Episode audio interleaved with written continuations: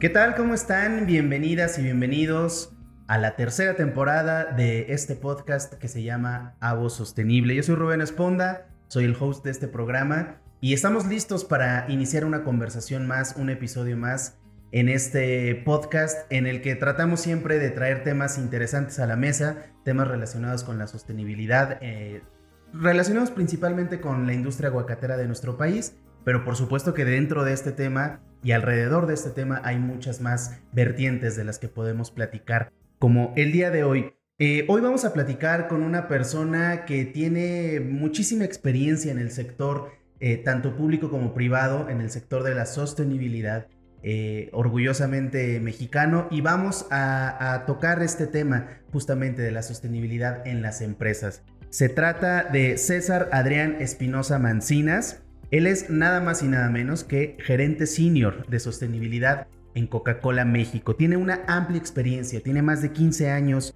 en los sectores, como les decía ya, tanto públicos como privados. Ah, es altamente adaptable y especializado en el desarrollo de relaciones sostenibles a largo plazo entre empresas, gobierno y por supuesto la sociedad civil. Fíjense nada más, entre su trayectoria destaca su labor de investigación en biotecnología para FEMSA y el TEC de Monterrey. También ha colaborado en investigación y desarrollo tecnológico en Latinoamérica para los programas de agroquímicos, biotecnología, mejora continua y proyectos estratégicos en Monsanto. Además, ha fungido como secretario ejecutivo del Sistema Nacional de Investigación y Transferencia Tecnológica de la Secretaría de Agricultura. Finalmente, les platico que se ha desempeñado como gerente de desarrollo en agricultura y hasta hoy ser el gerente senior de sostenibilidad en Coca-Cola México. Así es que recibimos con muchísimo gusto hasta el otro lado del planeta a César Adrián Espinosa Mancinas. ¿Cómo estás César? Gracias por estar aquí y bienvenido. Gracias Rubén, qué gusto y qué honor estar con ustedes el día de hoy. No, hombre, el gusto es de nosotros, es, es, todo un privilegio y creo que vamos a tener una conversación muy interesante el día de hoy porque vamos a hablar sobre la importancia de contar con una estrategia corporativa que muchas veces no la vemos, muchas veces no pensamos en ella. Creo que es de estos temas en los que tienes que estar muy metido en, el rubro para entender y para llevarlo a cabo, pero también desde afuera es muy interesante verlo y platicarlo y creo que tú eres la persona ideal. Eh, hablaba yo de esta estrategia corporativa en busca de la sostenibilidad y, también vamos a hablar un poquito de la inversión social, ¿no? Así es que me gustaría comenzar eh, pues platicando de ti, César, que nos digas más o menos cómo llegaste hasta donde estás, cómo surge tu interés por estos temas eh, y, cómo es que llegas a, pues básicamente al otro lado del planeta donde estás ahorita. Sí, bueno, me, me parece que hay dos puntos relevantes, uno profesional y uno personal. Eh, primero el personal, bueno, mi familia es de Durango, por cierto, saludos a todos mis paisanos por allá. Eh, es de Nuevo Ideal, eran familias de agricultores modestos, frijoles, tenían algo de, ganado, pero creo que uno de los recuerdos más bonitos que tengo de mi infancia, pues es poderme sentar a la mesa con mi familia y poder tener ahí los frijolitos, el queso recién hecho, eh, la leche. creo que esto eh, pues se quedó muy grabado a mí, me encanta la naturaleza. Y por el otro lado, el tema profesional, eh, soy ingeniero en biotecnología, pero pues por algunas razones profesionales y de gustos, me empecé a especializar en el sector agroalimentario. Y lo que me di ya cuenta un poco trabajando en esto es que, bueno, el sector agrícola es uno de los que tienen más impactos en el medio ambiente a nivel global, pero también es bien relevante saber que todos los días tenemos que comer, ¿no? Entonces, definitivamente la pregunta es cómo podemos hacer las cosas de una mejor manera sin sacrificar, eh, pues básicamente los recursos del futuro. Debe de haber una pregunta de una forma más sostenible de seguir produciendo. Entonces creo que esas dos cuestiones me llevaron y bueno, acá eh, estamos eh, avanzando. Oye, ¿y, ¿y qué es lo que más te ha apasionado a lo largo de esta trayectoria que, pues pareciera de pronto que es poquito tiempo, ¿no? Depende cómo lo veas, pero bueno, 15 años eh, en el medio en el que te desenvuelves, no sé cuánto tiempo lleves fuera de México, pero pues sin duda debe haber una parte difícil y complicada, pero a pesar de eso, ¿qué es lo que más te ha apasionado de tu trabajo? Claro, eh, bueno, a ver, siempre se extraña el país, no tengo mucho tiempo por acá, pero sin duda en los pocos meses que tengo ya se pueden extrañar eh, los tacos, la gente, la cultura, eh, sin embargo, creo que el tema de sostenibilidad es algo que, me traje, eso es algo positivo. me apasiona porque es un área en la que puedes tomar decisiones que impactan realmente a la gente, a la calidad de vida de la gente, al medio ambiente, pero también a las empresas. Eh, yo creo que, y estoy convencido de que todos los proyectos de sustentabilidad tienen que tener tres áreas. Ser buenos para las personas, ser buenos para el planeta, pero también generar estos recursos económicos que permitan a las empresas o a las comunidades eh, pues a que los proyectos sigan eh, siendo sostenibles a lo largo de varios años. Claro. Y, desde tu posición, desde tu, puesto estratégico, ¿cómo es que tú apoyas a otras empresas, a otros corporativos? ¿Cuál es tu, tu, pues sí, tu estrategia para que ellos también tengan una estrategia adecuada en términos de sostenibilidad? Sí, yo creo que aquí hay dos lados de la moneda. Desde el sector privado, bueno, apoyar a las compañías o a las empresas a que identifiquen sus fortalezas y oportunidades para llevar estrategias que uno les otorguen un valor competitivo a las marcas, es importante para los consumidores, eh, que desarrollen también, sobre todo para estas empresas que se llaman tractoras, porque realmente es una cadena de producción eh, que para hacer un producto, bueno, tienen que pasar por varios eh, proveedores, pues definir estas guías y principios para ayudar a que toda la cadena produzca de una manera más sostenible. Y tercero, pues para ayudar también a que las mismas compañías incrementen su reputación corporativa y que de esta manera pues pueda la gente sentirse más orgullosa de trabajar en esta empresa y de atraer a consumidores que obviamente eh, les interesa la parte de sustentabilidad. Y desde el sector público, creo que indispensable la creación de estas políticas públicas colaborativas, eh, porque bueno, tenemos recursos que no son ilimitados, pero eh, pues estos recursos ponerlos en áreas de investigación y desarrollo que realmente le hagan un bien eh, al sector agrícola en México. Que allí es donde entra esto de la inversión social, ¿no? También es un, es un tema que, pues que tiene que ver, que se tiene que tocar y que también ayuda. Pareciera que no, pero si nos puedes platicar un poquito de esto, ¿no? De qué manera la inversión social también ayuda a que se cumplan todos los objetivos que una empresa y, de manera global también, ¿no? Que, nos ponemos todos. ¿Cómo puede ayudar la inversión social? Sí, yo creo que primero eh, platicar un poco de la inversión social, de qué es como lo conceptualizo, pero pues básicamente es invertir en estos proyectos que generan un impacto positivo en las comunidades donde las empresas se desarrollan sus actividades. Creo que la gran diferencia de esta inversión social es que la propia comunidad tiene que ser parte de los proyectos que se están financiando. Creo que ese es un punto bien, bien relevante. Y lo otro, eh, sumándolo a los objetivos de desarrollo sostenible, eh, pues todos los proyectos deberían de tener alguna meta para cumplir algún objetivo, uno o varios. Eh, creo que desde nuestro sector podemos trabajar mucho en el 2, hambre cero, en el 6, agua limpia, incluso en el 13, acción por el, por el clima, pero cuando siempre me preguntan que cuál es el ODS más importante, yo considero que es el 17, que es el de alianzas. Realmente en la práctica vamos a necesitar siempre tener a los actores gubernamentales, empresariales y, insisto, de la propia comunidad trabajando juntos para que estos proyectos puedan perdurar en el largo plazo. Claro. Eh, y, ¿Y cómo dirías tú o cuáles crees tú que sean los tres principales desafíos o los tres principales retos en términos de, sostenibilidad a nivel global, ¿no? Porque esto es algo que no solamente, o sea, sí repercute en el día a día y en nuestro círculo cercano, pero estamos hablando ya de nivel global, ¿no? En todo el mundo. ¿Cuáles serían esos tres principales retos que tú ves? Sí, y, mira, yo no soy ingeniero agrónomo, pero una vez un muy buen amigo, obviamente sobresimplificando, me dijo que para producir nada más necesitamos agua, aire y suelo, ¿no? Entonces, pensando en estos tres elementos, yo creo que ahí están eh, los retos para los siguientes años.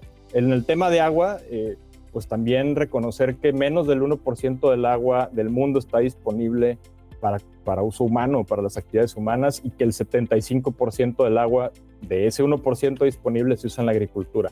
Necesitamos métodos y procesos más eficientes para usar este recurso limitado. Dos, aire, bueno, cambio climático. ¿Cómo podemos hacer una reducción de emisiones de carbono, por ejemplo, con una mejor eficiencia en las cadenas logísticas para evitar desperdicios o transportes innecesarios y reducir, eh, por ejemplo, la emisión de CO2.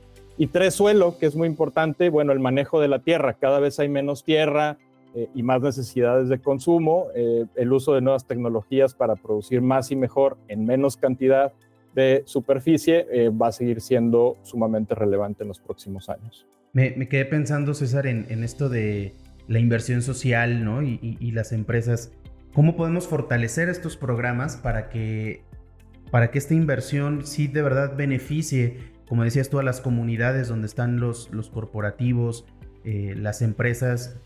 Y, sabemos que hay empresas muy grandes en muchas partes del mundo, ¿no? Que, que puedan beneficiar. Esto de, sí, de la inversión social en las comunidades, ¿cómo podemos ayudar? ¿Cómo podemos fortalecer? O cómo las empresas lo, deben hacer, las autoridades, ¿quién, quién está inmiscuido ahí. Sí, yo creo que igual trabajando en equipo, eh, insisto, desde el punto de vista de las empresas, pues cada vez más deben de invertir, porque es una inversión, no es un gasto, no es filantropía, es una inversión que tienen para que sus propias comunidades sigan siendo eh, exitosas. Y si tienes comunidades exitosas, pues obviamente vas a tener empresas exitosas. Desde el gobierno, eh, pues poniendo también eh, las reglas del juego claras, la infraestructura necesaria para que las cosas se sigan dando. Y desde la comunidad, eh, definitivamente tratando de ser parte de estos proyectos, informándonos, siendo activos de manera responsable y obviamente cada vez más, eh, no solo exigiéndole a las compañías que sean más sustentables, informándonos obviamente, pero también eh, a la hora de escoger un producto, pues preferir estos que tienen este tipo de estrategias y de inversión social. Claro, poner más atención ¿no? en, quienes están en, la jugada. Eh, si te viene a la mente algún ejemplo, algún, algún, algún caso de estas soluciones sostenibles que hayan impactado desde lo local hacia lo global? Sí, yo creo que se me viene a la mente, eh, bueno, uno muy puntual, eh, creo que para todos es evidente que vivimos en el mismo planeta, entonces todo lo que hagamos desde nuestra trinchera pues va a tener un impacto en el otro lado del mundo. Creo que el ejemplo más fácil de entender es el de las reforestaciones o de conservación de bosques o de áreas naturales protegidas. Eh, cuando se hacen este tipo de proyectos que son meramente locales, pues estás contribuyendo también a nivel global a la absorción del CO2, a la conservación de la biodiversidad, incluso de la germoplasma, que es muy importante también para nosotros en el sector agroalimentario o agrícola. Eh, y bueno, eh, este es uno de los muchos ejemplos, pero siempre pensar que desde la parte local vamos a tener siempre un impacto en un ecosistema global que se llama planeta Tierra. Claro.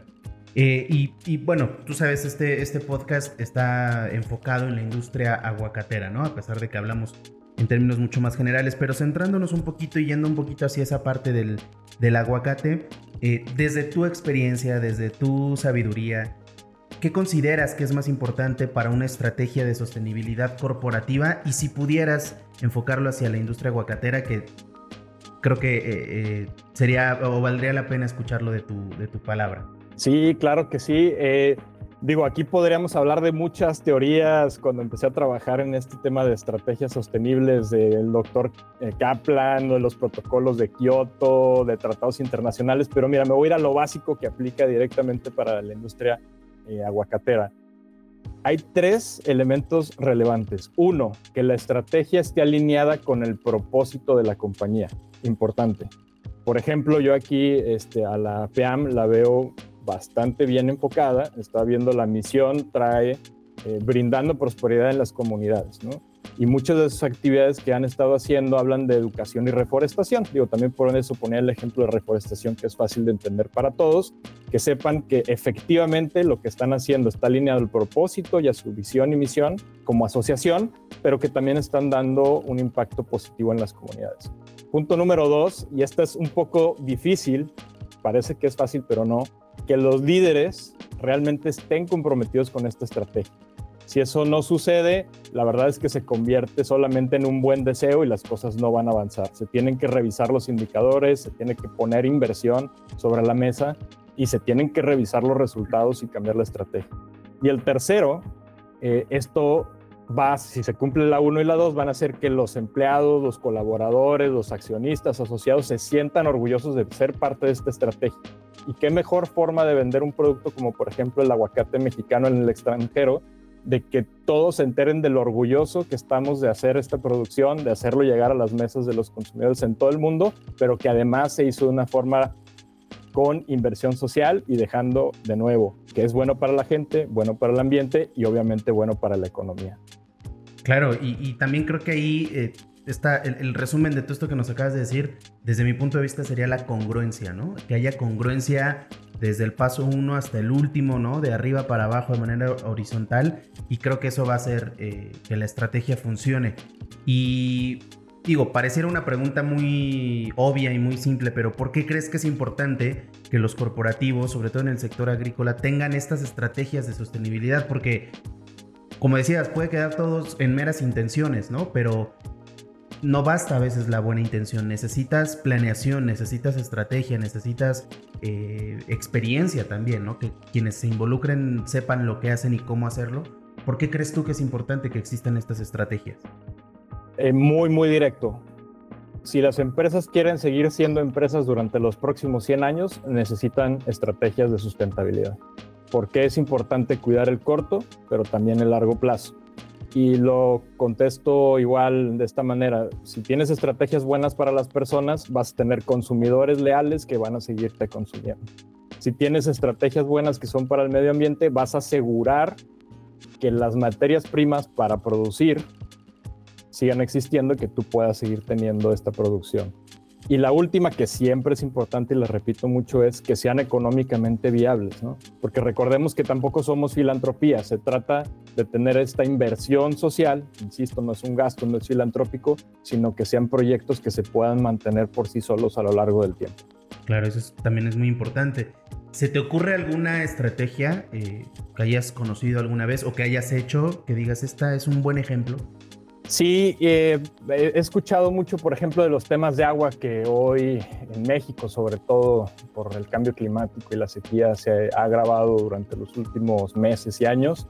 Pero hay una empresa eh, que se llama Quilimo, que es una plataforma que te da eh, recomendaciones personalizadas predio por predio de pronósticos de clima, lluvia, evaporación, entonces te da recomendaciones de hoy no, llegue, hoy no riegues porque va a llover en las próximas horas. O este, no riegues a tal hora porque la evaporación va a hacer que se pierda un porcentaje elevado del agua. Y al final del día, eh, si tú cumples con todos estos criterios, puedes ahorrar agua y además hay una compensación económica por el buen uso y manejo eh, pues de esta agua. Entonces, pues realmente es un ganar, ganar, ganar que se puede utilizar muy, muy directamente hoy en día en el sector eh, aguacatero o incluso en el sector agrícola y que nos va a ayudar a cuidar el principal elemento para la producción y para la vida, que es el agua. Claro, y, supongo que ahí también entra en juego la tecnología, ¿no? Eh, la tecnología en muchos sentidos, las nuevas las nuevas maneras de hacer las cosas, de producir.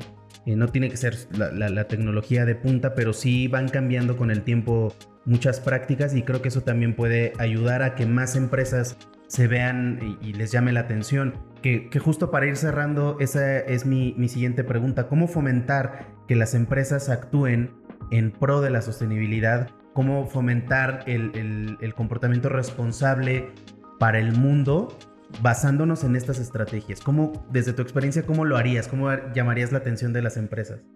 Sí, a ver, yo, yo creo que lo voy a explicar como si fueran, digamos, tres círculos concéntricos, ¿no? En el, en el centro está el negocio, está eh, reportar ahí a los accionistas y los accionistas deberían estar interesados en preguntar cómo estás cuidando los recursos para que esta empresa pueda seguir siendo competitiva durante 100, 200, 300 años más. Eso es lo primerito, empezar desde casa. Luego el siguiente círculo es mi comunidad, mis consumidores. Los consumidores cada vez más eh, te solicitan prácticas sustentables eh, para poderte comprar. Eh, estamos hablando de certificaciones que son positivas, estamos hablando incluso de temas de comercio justo, de, varias cosas que, el consumidor te va a seguir pidiendo. Entonces, creo que esto pues es importante para seguir vendiendo. Y el tercero, que a veces es un tema polémico, pero a mí siempre se me hace importante, mencionarlo, que haya regulaciones justas y alcanzables. ¿A qué me refiero? No necesariamente es mala la regulación, creo que tener las reglas del juego claras, pero con objetivos que van avanzando en el tiempo, que son consensuados entre todos los actores y que son alcanzables, siempre te van a dar una certeza jurídica de seguir avanzando y de proteger tu negocio. Ok, eso, eso me parece muy interesante. Em, ya para, para terminar, César, a futuro, ¿cómo ves tú la situación en términos de, sostenibilidad? ¿Hacia dónde crees que va la industria eh, agroalimentaria? ¿Hacia dónde crees que van estas prácticas? Y también, pues, un poco qué nos haría falta, ¿no? Porque, bueno, siempre se puede mejorar.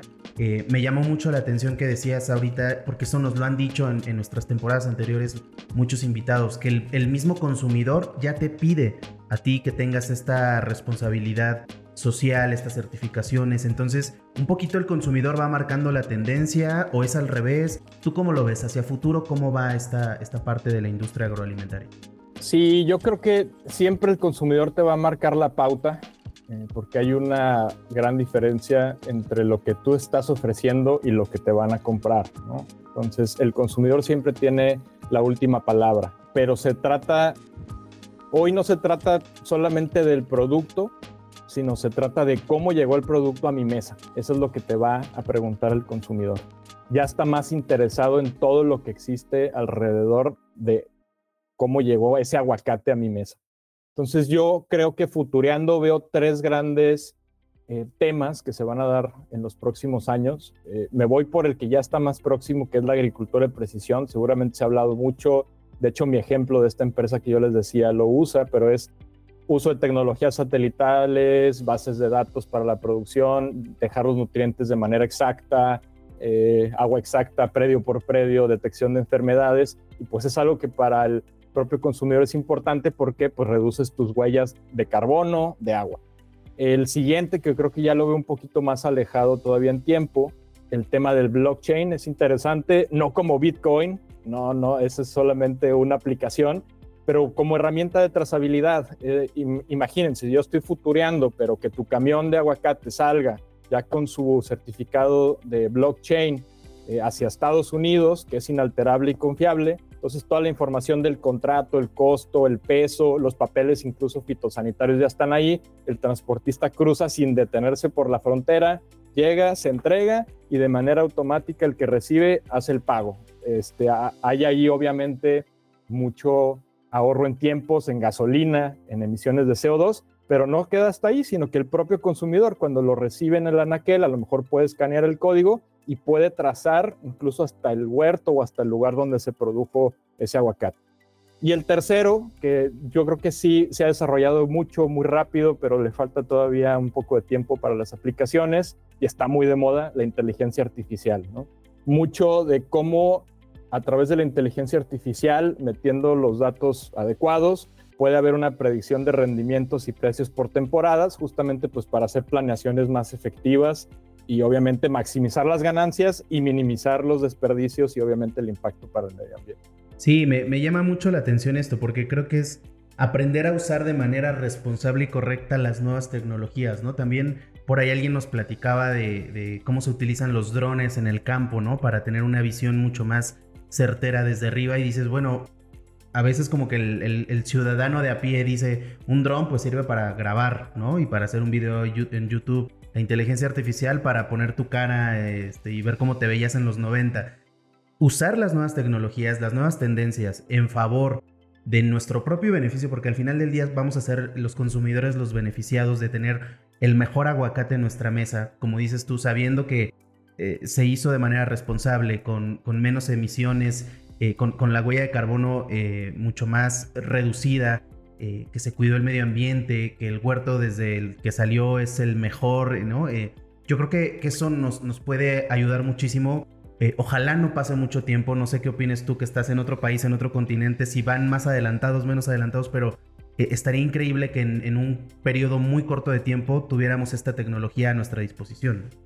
Pues sí, creo que eso es lo que tenemos que seguir trabajando. Sé que hay gente que está muy comprometida con esto y pues bueno, el llamado a la acción es sigamos empujando para que las cosas avancen lo antes posible y pues para seguir siendo muy orgullosos del sector agrícola y sobre todo aguacatero de México, que para serte bien, bien sincero, acá siempre que voy a la tienda en Ámsterdam me encuentro aguacate mexicano y no sabes lo orgulloso que me siento y además me siento en casa cada vez que compro uno de ellos.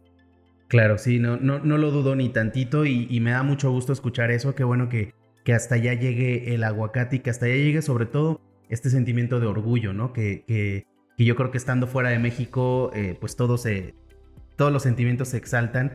Y, pues bueno, ha sido un verdadero placer platicar contigo, César. Eh, de verdad, muchísimas gracias por, por tu tiempo, por tu disposición, por compartirnos todo esto que, creo que de verdad desde tu experiencia, por el lugar en el que estás, el puesto en el que estás, tiene muchísimo peso y estoy seguro que la gente que nos escuchó eh, estuvo muy interesada en todo lo que nos dijiste. Pues muchas gracias también a ustedes por la invitación y bueno, eh, ojalá sigamos en contacto para seguir discutiendo y sobre todo retando el status quo en este tipo de temas. Claro que sí, que así sea. Y bueno, pues a toda la gente que nos vio y nos escuchó en este episodio también, muchísimas gracias por su presencia. Hoy platicamos con César, César Adrián Espinosa Mancinas, gerente senior en sostenibilidad en Coca-Cola México. Él está al otro lado del mundo y tiene una visión más amplia, tiene una visión distinta y tiene una visión muy certera acerca del tema de la sostenibilidad desde México, en el mundo, a, nivel mundial, eh, de manera global. Y ha sido muy interesante esta conversación. Eh, hablamos un poquito de las tendencias a futuro, hablamos un poquito de la importancia de las estrategias en términos de sostenibilidad para las empresas y los corporativos. Y yo espero que este tema les haya interesado muchísimo. Yo soy Rubén Esponda, les agradezco su presencia y los espero, por supuesto, en una próxima emisión de este podcast, Avo Sostenible. Muchísimas gracias y hasta la próxima.